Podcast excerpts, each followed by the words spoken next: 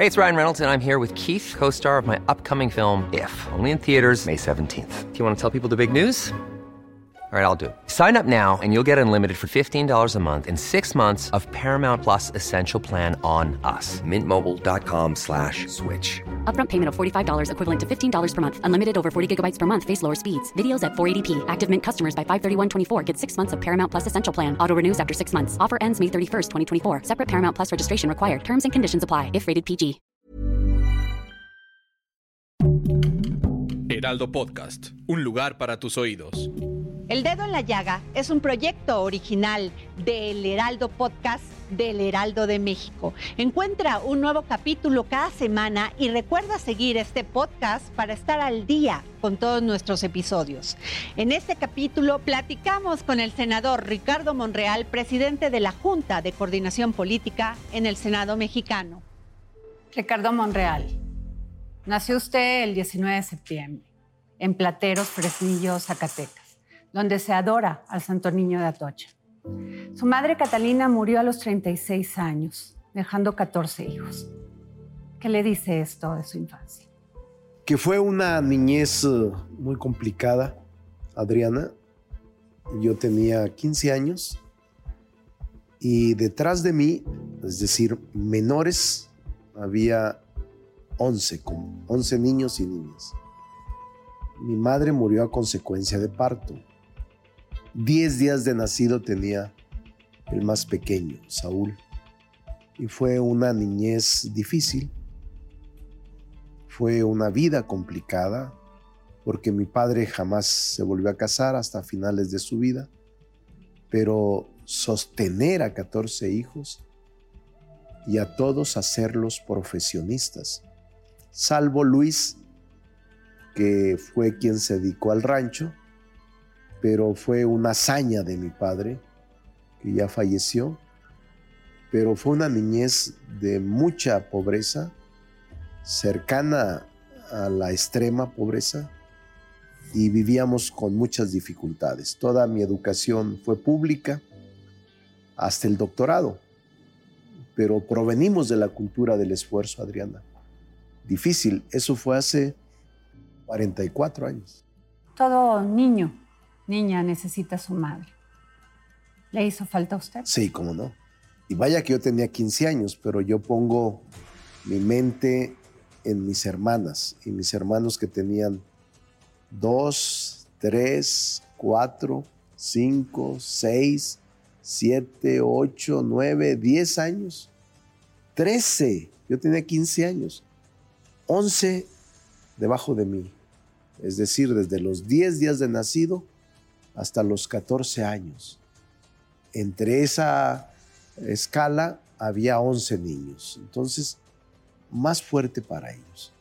Porque yo conocí a mi madre, la recuerdo muy bien, pero yo tenía 15 años. Mis hermanos y mis hermanas ni siquiera la recuerdan. Pero esa ausencia, Adriana, nunca se llena. Ese vacío de tu madre, nadie lo llena. Eh, dicen que a veces es más difícil el vacío del padre. Para nosotros el vacío de la madre nunca nadie lo llenó. Fue muy complicado, una vida demasiado complicada. Pero todos viven ahora y todos ah, adoramos aquella época y también añoramos a nuestro padre, que fue quien se encargó de sostener la familia y de impulsarla a convertirlos a todos en profesionistas. A veces las políticas de género hacia las mujeres están orientadas más precisamente al género y no al sexo, y su madre murió por parto. Sí, por parto. ¿Qué le dice de eso, de, lo que se debe cambiar? Hay que cuidar mucho. Por eso es que se tienen que implementar políticas progresistas de género, pero quizás de los más adelantados en materia de género, de equidad y de igualdad fue mi padre. Porque en el rancho se acostumbraba, en los años 70, 60 del siglo pasado, que solo debía de estudiar el hombre. La mujer estaba destinada al quehacer doméstico, a casarse y a tener hijos. Esa era la condición de la mujer. Y normalmente los tíos no permitían que sus hijas se fueran a estudiar. Mi padre, al contrario, mi hermana mayor es doctora a punto de jubilarse en el IMSS, y mi padre eh, dijo, no, todos tendrán la misma oportunidad, mujeres y hombres, son para mí iguales. Entonces fue adelantado a su tiempo porque fue quien impulsó a mis hermanas a convertirse en profesionistas, proveniendo de una familia de profundo raigambre campesino. Mi padre estudió hasta el segundo año de primaria porque no había otra alternativa. Mi madre había sido religiosa en el templo del Santo Niño de Atocha. Ahí servía como religiosa y después se casó a los 16 años. Entonces una vida, porque ahí el que dominaba era el santuario y la vida económica de ese pueblo pequeño de plateros estaba circundado, estaba eh, totalmente plasmado por comercio local y atraía millones de visitantes el santuario y la gente vivía o vive aún de vender imágenes del Santo Niño, comida para los visitantes, eh, para los peregrinos, y de alguna manera se hacía valer ese pueblo de plateros por esas condiciones. Todavía lo es y todavía mantiene esas tradiciones. Si tuviéramos que regresar en el tiempo y recordar cuando usted tenía nueve años, ¿qué recordaría? ¿Cómo vería Plateros? ¿Cómo vería Fresnillo? El rancho. Eh, mi abuela Dominga eh, y mi madre. Mi madre era una santa porque además de plancharle, lavarle y darle de comer a 13, todavía mi papá y ella tenían un puesto de agua fresca en Fresnillo, o sea, todavía de, después de todas las labores de atender 13 hijos, todavía trabajaba en el comercio. Si yo regresara a tener nueve años, diría que lo único que anhelaría era mantener mi madre toda una vida. Eh, no cambiaría nada porque a pesar de la pobreza extrema en la que vivimos en Plateros y en Fresnillo, no cambiaría nada. Yo he sido feliz, me volvería a casar con la misma mujer, me volvería a, a sentirme feliz con mis hijos y mis nietos. Y de mi padre siempre lo admiré. Él murió en el 2003 ya a la edad de 66 años, cuando ya vio realizados a todos sus hijos, él tuvo más satisfacción que mi madre. Pero si retornara a los nueve años, haría lo mismo, estudiaría quizá más y actuaría con mayor prudencia en momentos en que no lo hice.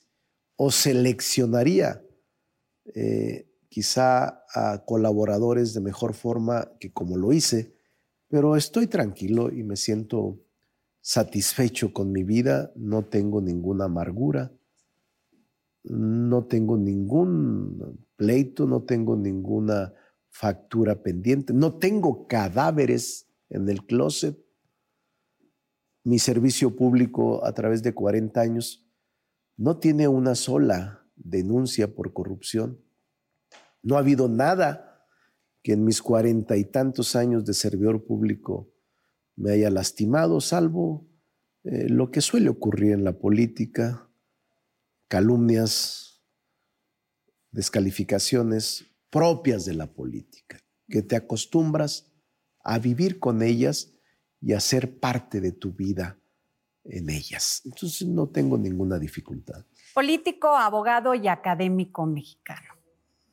Yo salgo de abogado a los 21 años de la Escuela de Derecho, 1981, 81-82. Ese mismo año vengo becado a la UNAM del 82. Realizo estudios de especialidad, maestría y doctorado en la UNAM, Adriana. Y egreso como doctor en Derecho antes de cumplir los 25 años a los 25 años. me doctoro en agosto y en septiembre cumplía años, que fue la funesta tragedia del 85. Estaba concluyendo el doctorado. De hecho, lo concluí un mes antes. Luego, en el 87, fui diputado federal, candidato a diputado y diputado la primera vez por el PRI. Y después fui senador por el PRI en el 91. Y después volví a ser diputado en el 97 por otro distrito, todo por mayoría. En el 97 renuncié al PRI después de esa elección y en el 98 fui candidato del PRD a gobernador. Y gracias al pueblo de Zacatecas ganamos la elección a pesar de que el PRD tenía el 5% de intención de votos. Por eso ahora, cuando me dicen que tengo el 10% de posibilidades, es mucho frente a lo que yo viví en Zacatecas. En las eh, encuestas de intención de voto para el 2024, eh, un porcentaje de 10 o más, hay posibilidades reales. Pero así fue y en el 97, ya al renunciar al PRI, eh, en el 98 fui gobernador. Y luego después de nuevo senador y de nuevo diputado, alcalde de la Cuauhtémoc y de nuevo senador. O sea, mi vida ha estado en las cámaras, Rey. Tres veces diputado, tres veces senador. Más de 25 años en el ejercicio legislativo. Ahora ya tenemos más de tres años en esta Cámara, en esta legislatura. Concluimos una, iniciamos otra. ha sido muy prolija mi vida en la participación pública como servidor público. Se liga Andrés Manuel López Obrador. Recuerdo los primeros acercamientos. Fueron a través de Jesús Ortega y de Amalia García. Y fui a platicar con Andrés finales de 97, octubre. Y desde entonces me atrajo mucho su idea del el proyecto de nación. Me plantearon ser candidato del PRD y platicamos tres ocasiones. Primero rechacé, les dije que no aceptaba porque era casi imposible ganarle al PRI o era imposible ganarle al PRI en Zacatecas, yo que conocía al PRI de Zacatecas, que tenía casi el 70% de intención de voto, ahí es donde conocí a Andrés Manuel. Ya lo había escuchado en medios de comunicación, ya sabía quién era. Y en ese momento Andrés era el presidente del PRD. Me invita, al final acepto y desde ahí me vinculo con él. Hablo 97, es decir, hace casi 23 años. Y desde entonces lo ha acompañado en las tres campañas presidenciales, en la jefatura de gobierno del 2000 y en su vida pública y privada. Siempre estuve cerca de él hasta la fecha. Ahí es donde inicio hace 23 años, acompañarlo en toda su jornada política, en las buenas y en las malas, que yo creo que fueron más las malas. Las buenas empezaron en el 2018. Usted ha dicho, soy socio, no soy empleado. Sí, porque en una ocasión, con el ingeniero Cárdenas, él y yo, él era presidente del partido, el ingeniero jefe de gobierno y yo gobernador de Zacatecas, me planteó esta disyuntiva. Y yo uh, le dije a él siempre que sí lo acompañaría en un proyecto de nación, pero que lo único que le pedía, él lo sabe, no miento, era que quería ser escuchado que mis opiniones contaran y que no fuera un mero incondicional, sino una especie de socio o aliado de un proyecto de nación. Eso fue lo que le dije. Y él aceptó. Y me dijo, por supuesto, te necesito y vamos a construir juntos una nación diferente. Y desde ese día, hace 23 años, empezamos a caminar. Jamás volvimos a platicar de este tema porque al buen entendedor, pocas palabras. Y eso así lo entendía yo y lo entendía él. Así fue, 1997. ¿Se respetan los acuerdos en la política? Casi siempre. Yo soy hombre que respeta mi palabra y honro los acuerdos. A pesar de que me vaya mal o a pesar de que me haya equivocado, siempre cumplo con mi palabra. En mi pasado político por eso me respeta el PRI, el PAN, el PT, todos los partidos me respetan porque honro mi palabra. Y porque cuando digo puedo moverme, lo hago. Y cuando digo no puedo, lo respetan. Pero mi palabra, sin firmar nada, es lo más importante. La honro mucho. Y para mí es lo más importante. Que por cierto en la política debería rescatarse la palabra porque no se honra, lamentablemente. ¿La política es negociación? Sí.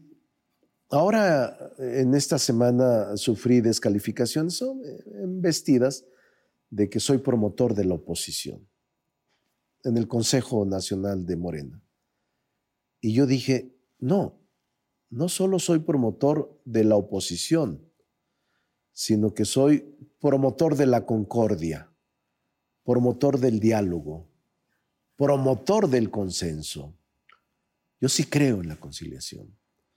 Yo no creo que todo es negro y blanco y que estos son enemigos y estos son amigos. Yo no creo eso. Creo que en la política hay personalidades atendibles, decentes, honorables, incluso en todos los partidos. Yo conozco en el PRI gente honorable, conozco en el PAN gente honesta, no podría decir que todos sean corruptos. Es eh, una generalización no conveniente. Conozco en el PT, en el PES, en el Verde, en todos los partidos conozco gente que quiere México. Sin embargo, ahí están las pruebas de la corrupción de los políticos. Sí. Y la, ciudadanía está enojada. Sí, y yo digo que ese combate a la corrupción debe continuar. O sea, quien sea el próximo presidente de la República, tiene que continuar profundizando la vida democrática del país y el combate a la corrupción. Quien sea el próximo presidente de la República, Adriana, tiene que seguir el proceso de transición política que vive el país.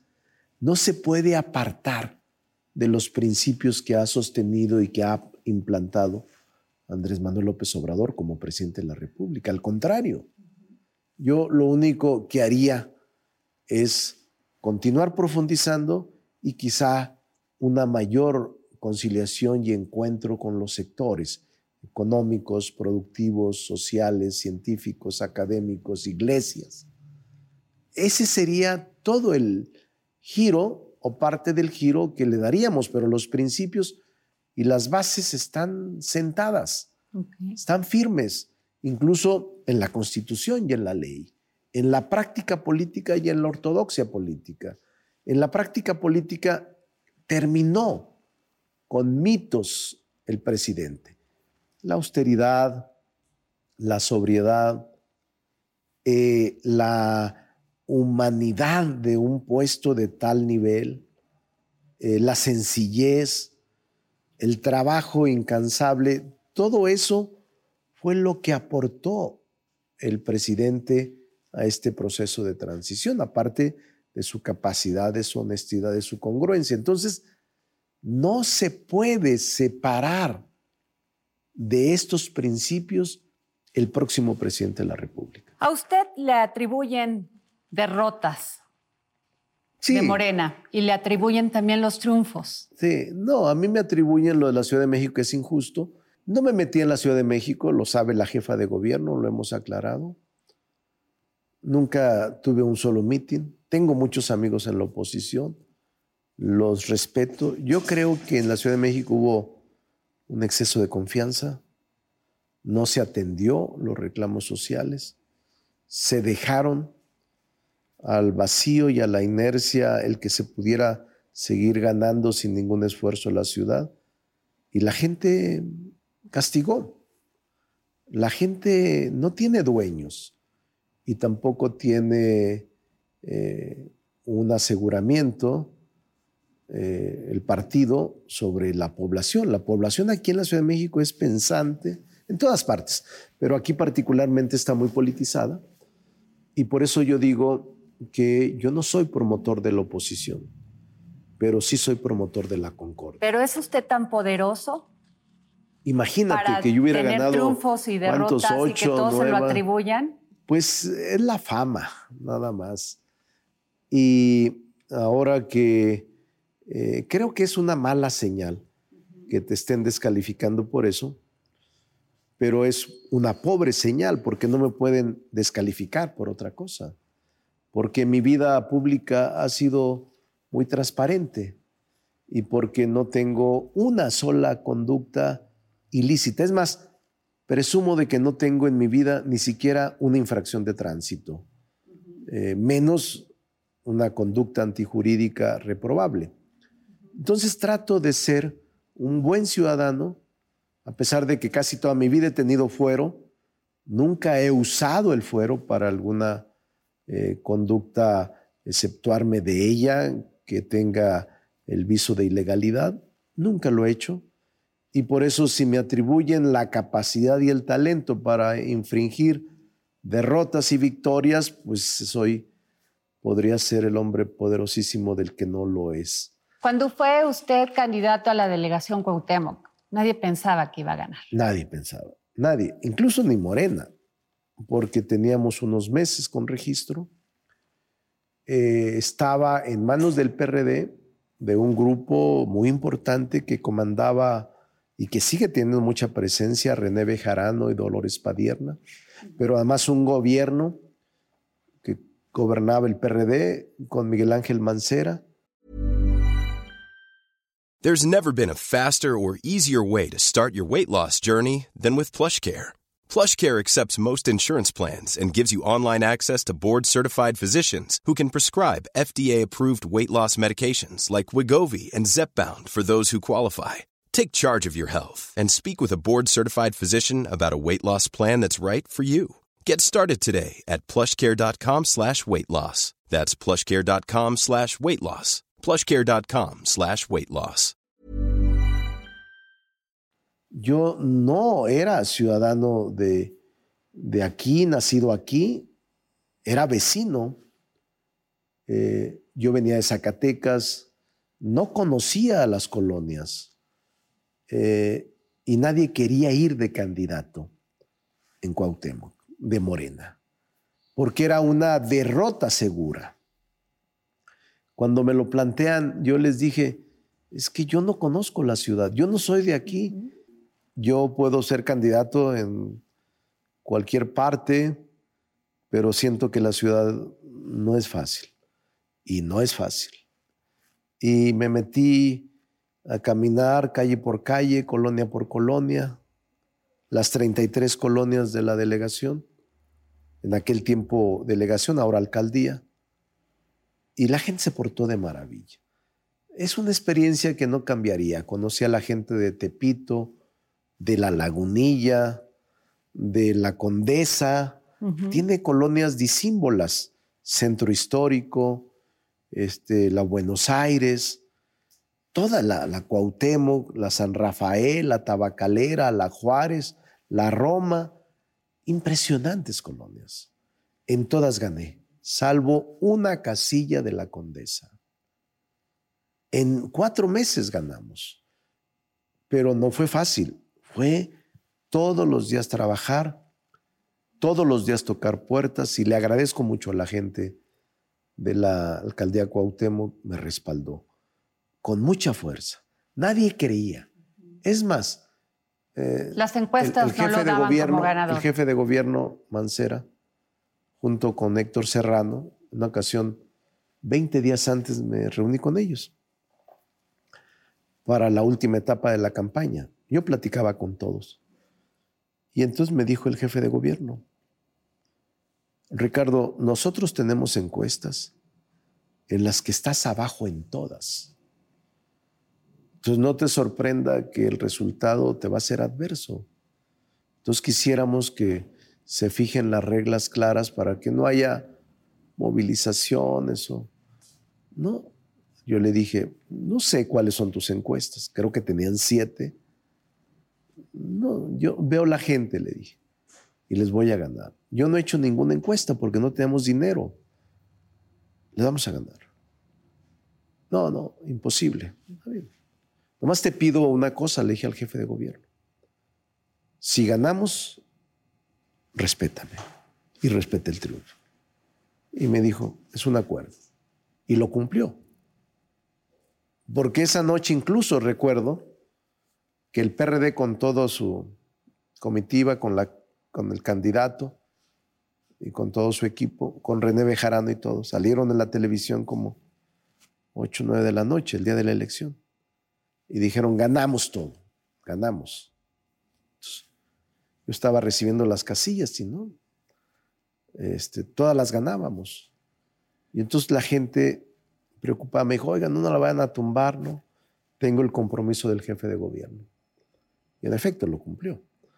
Entonces, no se preocupen, que digan lo que quieran. Espérense, no, pero usted salga, no, no voy a salir. Hasta que los resultados los confirme el Instituto Electoral. En efecto, a las 12, una de la mañana dijeron la tendencia favorece a Morena. Entonces, eh, fue una etapa bonita esa, porque yo tengo una buena relación con René Bejarano, no, no tengo pleito con él, con nadie. Pero les ganamos a la buena. Nadie creía que le... Pero así ha sido mi vida, eh, Adriana. Cuando fui candidato a gobernador, el propio presidente de la República afirmaba y apostaba que iba a perder. Ernesto Cedillo. Ernesto, y le ganamos al aparato y al poder. ¿Resentimiento con el PRI? Ninguno, tengo amigos ahí. Es más, tengo respeto y amistad con el actual dirigente, con su consejo, con muchos que fueron gobernadores, con muchos dirigentes del pasado son amigos míos. No tengo ningún resentimiento con nadie. Mi corazón no tiene amargura de nadie. He sido político toda mi vida y he aprendido en la oposición y ahora en el gobierno a ser tolerante y a todo lo respeto. Tengo una buena relación con todos y no va a cambiar, a pesar de que los duros de Morena o los dogmáticos de Morena que están muy alineados a una corriente, tratan de descalificarme por eso, porque platico con la oposición, porque tengo entendimiento con la oposición, porque celebro acuerdos con la oposición. Pues les digo que lo voy a seguir haciendo, porque creo en eso. Yo no creo en el aniquilamiento. ¿Cómo le hace para despegar el sentimiento de la razón ah, en la política? La tranquilidad. Tienes que meditar mucho, Adriana, y tolerar. Tienes que ubicarte en el momento. ¿Ha reaccionado alguna vez por resentimiento? Sí, seguramente que sí. Soy un ser humano y soy falible y a veces te enojas o te irritas o actúas de manera irascible, pero te diría que en los últimos años ya no. Cuando escucho los discursos apasionados de la oposición en el Senado, duros, contra el presidente o contra nosotros o contra Morena, eh, algunos compañeros me dicen, oye, mire, coordinador, están diciendo eso, hay que contestarles. Entonces yo les digo, nosotros éramos peores. Y ahora hay que tener tolerancia. Sí hay que responder pero no con violencia. Y responder con argumentos. El presidente Andrés Manuel López Obrador abrió la asociación presidencial. De manera eh, inédita. Mencionó a varios, no lo mencionó usted. Sí, De manera Aún inédita. cuando usted ya venía Sí, tiempo atrás, incluso antes que muchos colaboradores. sí, Adriana. A mí eso no me molesta. ¿eh? Yo lo he dicho y lo voy a seguir afirmando. Los gestos, las expresiones, los señalamientos del presidente en favor de alguno de los precandidatos no me ofende. Es más, todo ese tipo de expresiones no me va a apartar del ideario político que sostiene Andrés Manuel López Obrador. Ahora debo de acudir a la militancia, a los simpatizantes a decir, yo puedo representar de mejor manera la profundización de la democracia en nuestro partido, en el país, y la consolidación de la transición política que vive México. ¿Y usted confía en Morena? Sí, confío en Morena. Confío en su militancia. Confío en la gente, en los simpatizantes. Porque curiosamente, quizás sea más la gente que no es militante. De los 30 millones de votos que obtuvo Andrés en el 2018, yo te diría que 20 o más son gente sin militancia. Son simpatizantes que en ese momento dijeron, estoy harto ya de el sistema que ha venido imperando en los últimos 80 años y por tanto le doy un voto a la esperanza. Entonces yo te diría que más de 20 millones de personas provienen de clase media, de científicos, de universitarios, incluso de organizaciones religiosas, dieron su voto por el presidente. ¿Confía usted en las encuestas de Morena? No, lo digo categóricamente. En las que hace al interior Morena, no. Porque no son transparentes, porque nadie sabe cómo se hacen, porque nadie sabe la metodología. Esas no.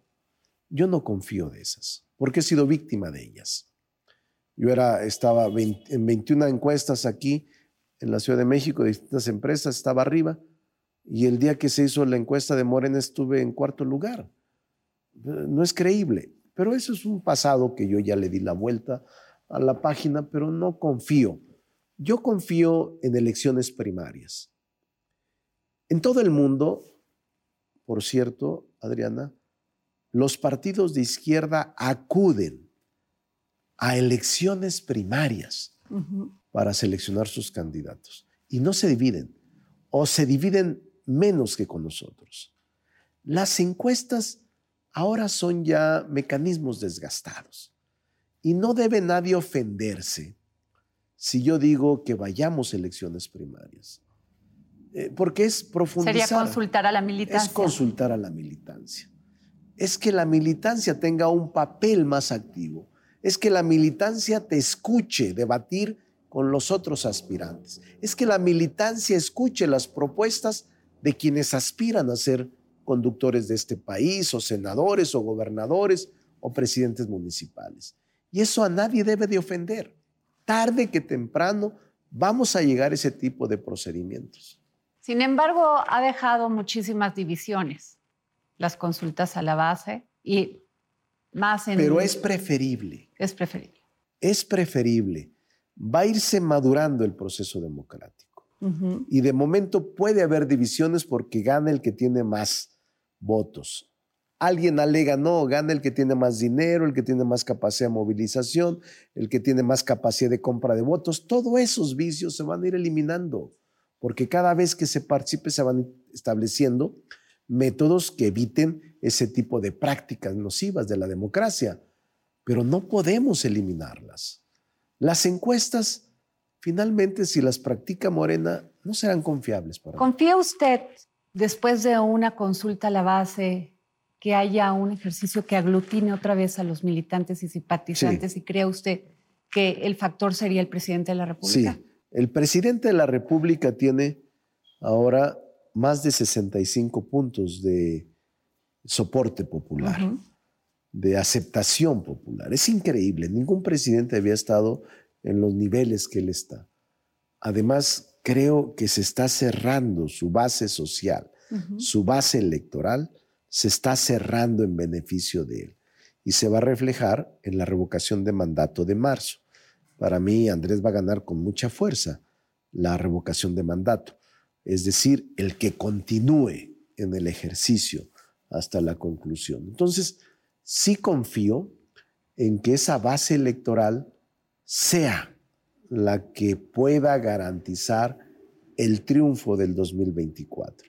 Porque un signo, un gesto, un señalamiento de él, como lo he dicho, es muy fuerte en Morena. Es muy fuerte. Y todos se van con lo que él expresa.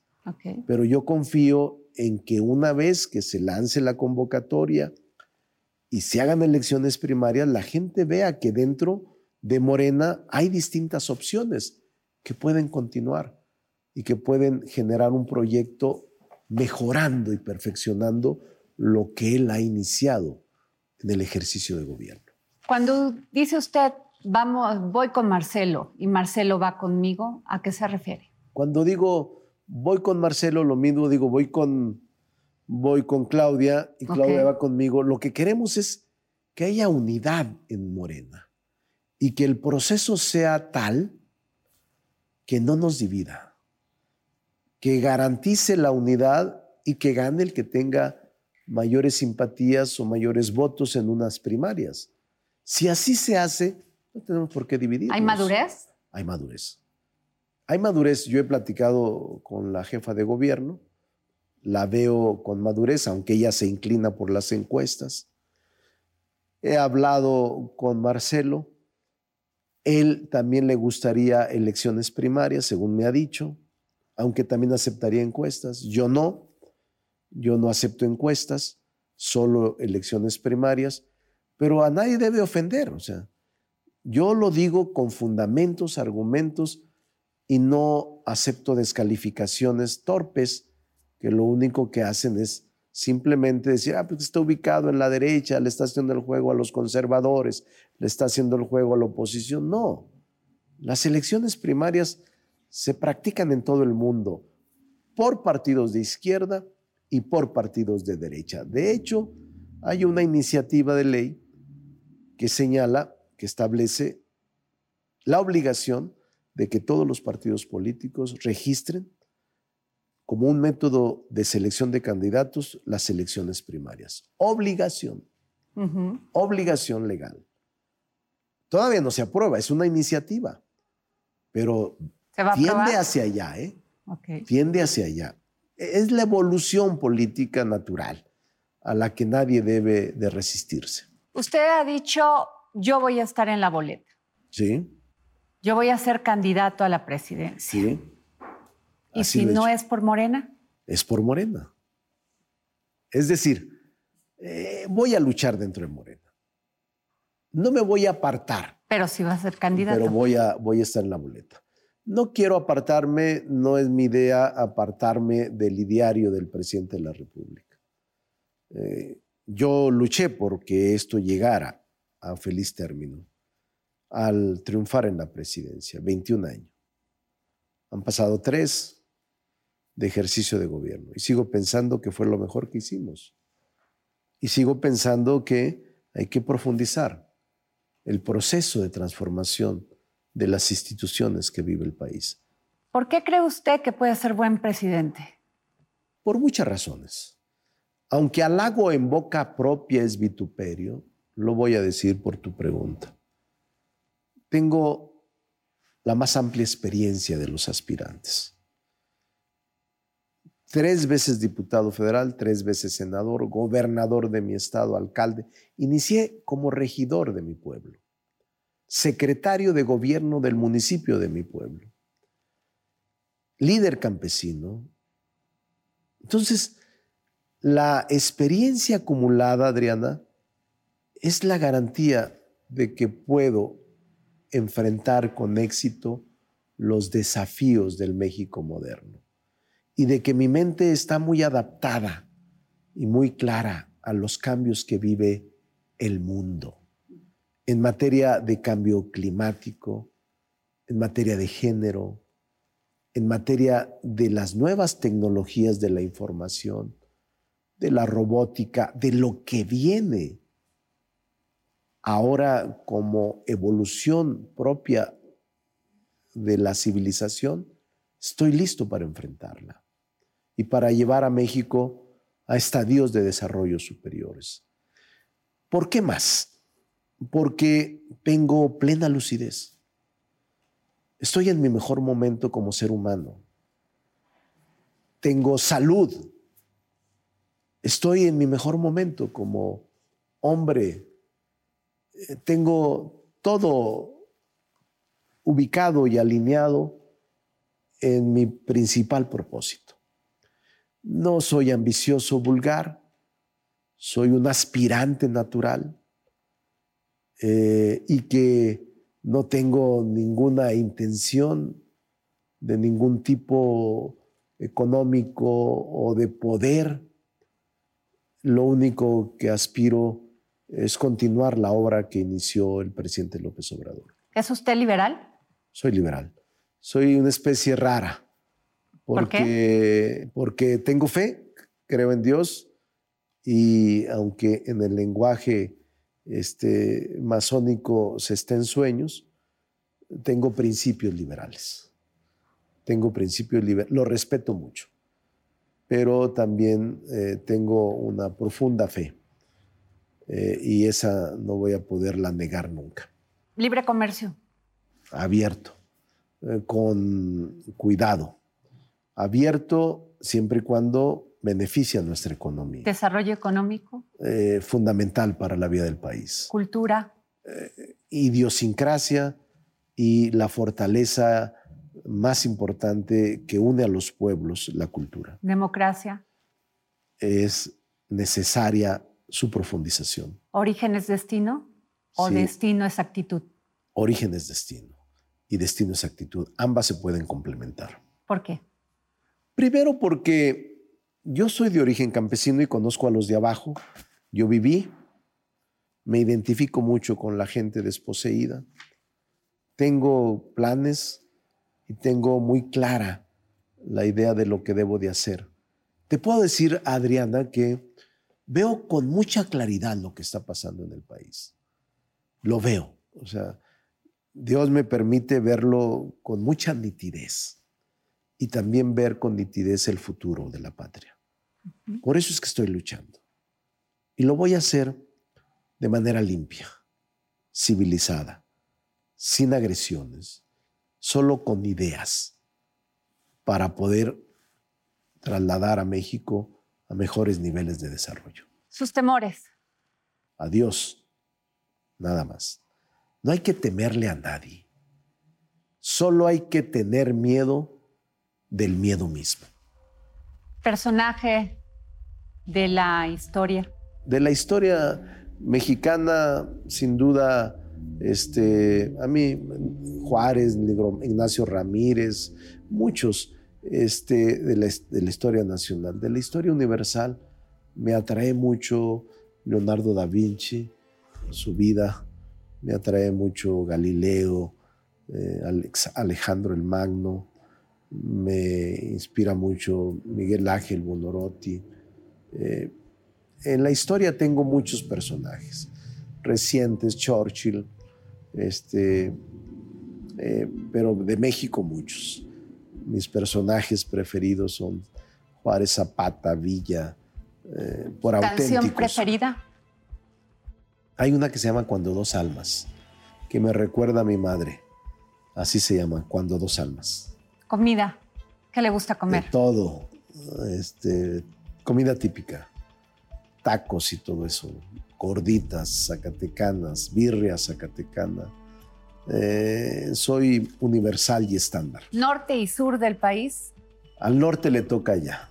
Desde hace muchas décadas no hay un presidente de la República del norte. Por eso creo que hay una gran oportunidad para que hoy tenga un representante el norte, que es una aspiración legítima, sin detrimento de la necesidad de unir al país y tener igualdad de circunstancias el sur y el norte. Su familia. Lo mejor, lo más valioso, lo que más valoro en la vida. Pues muchas gracias, senador Ricardo Monreal. Gracias por esta entrevista para el dedo en la llaga. Gracias, Adriana, y saludo al maestro Rivelino que tiene, que por cierto fue eh, su escenario en este esplendor de taller El maestro Rivelino es de Jalisco y vean su obra que me quedé maravillado con su estudio y él nos permitió ahora hacer este programa gracias a la invitación que hizo Adriana y que está espléndido. Ojalá y conozcan su obra. Está una exposición en Puebla y aquí alrededor de su taller está eh, impresionante su taller. Gracias. Muchas gracias, Adriana. Ricardo Monreal.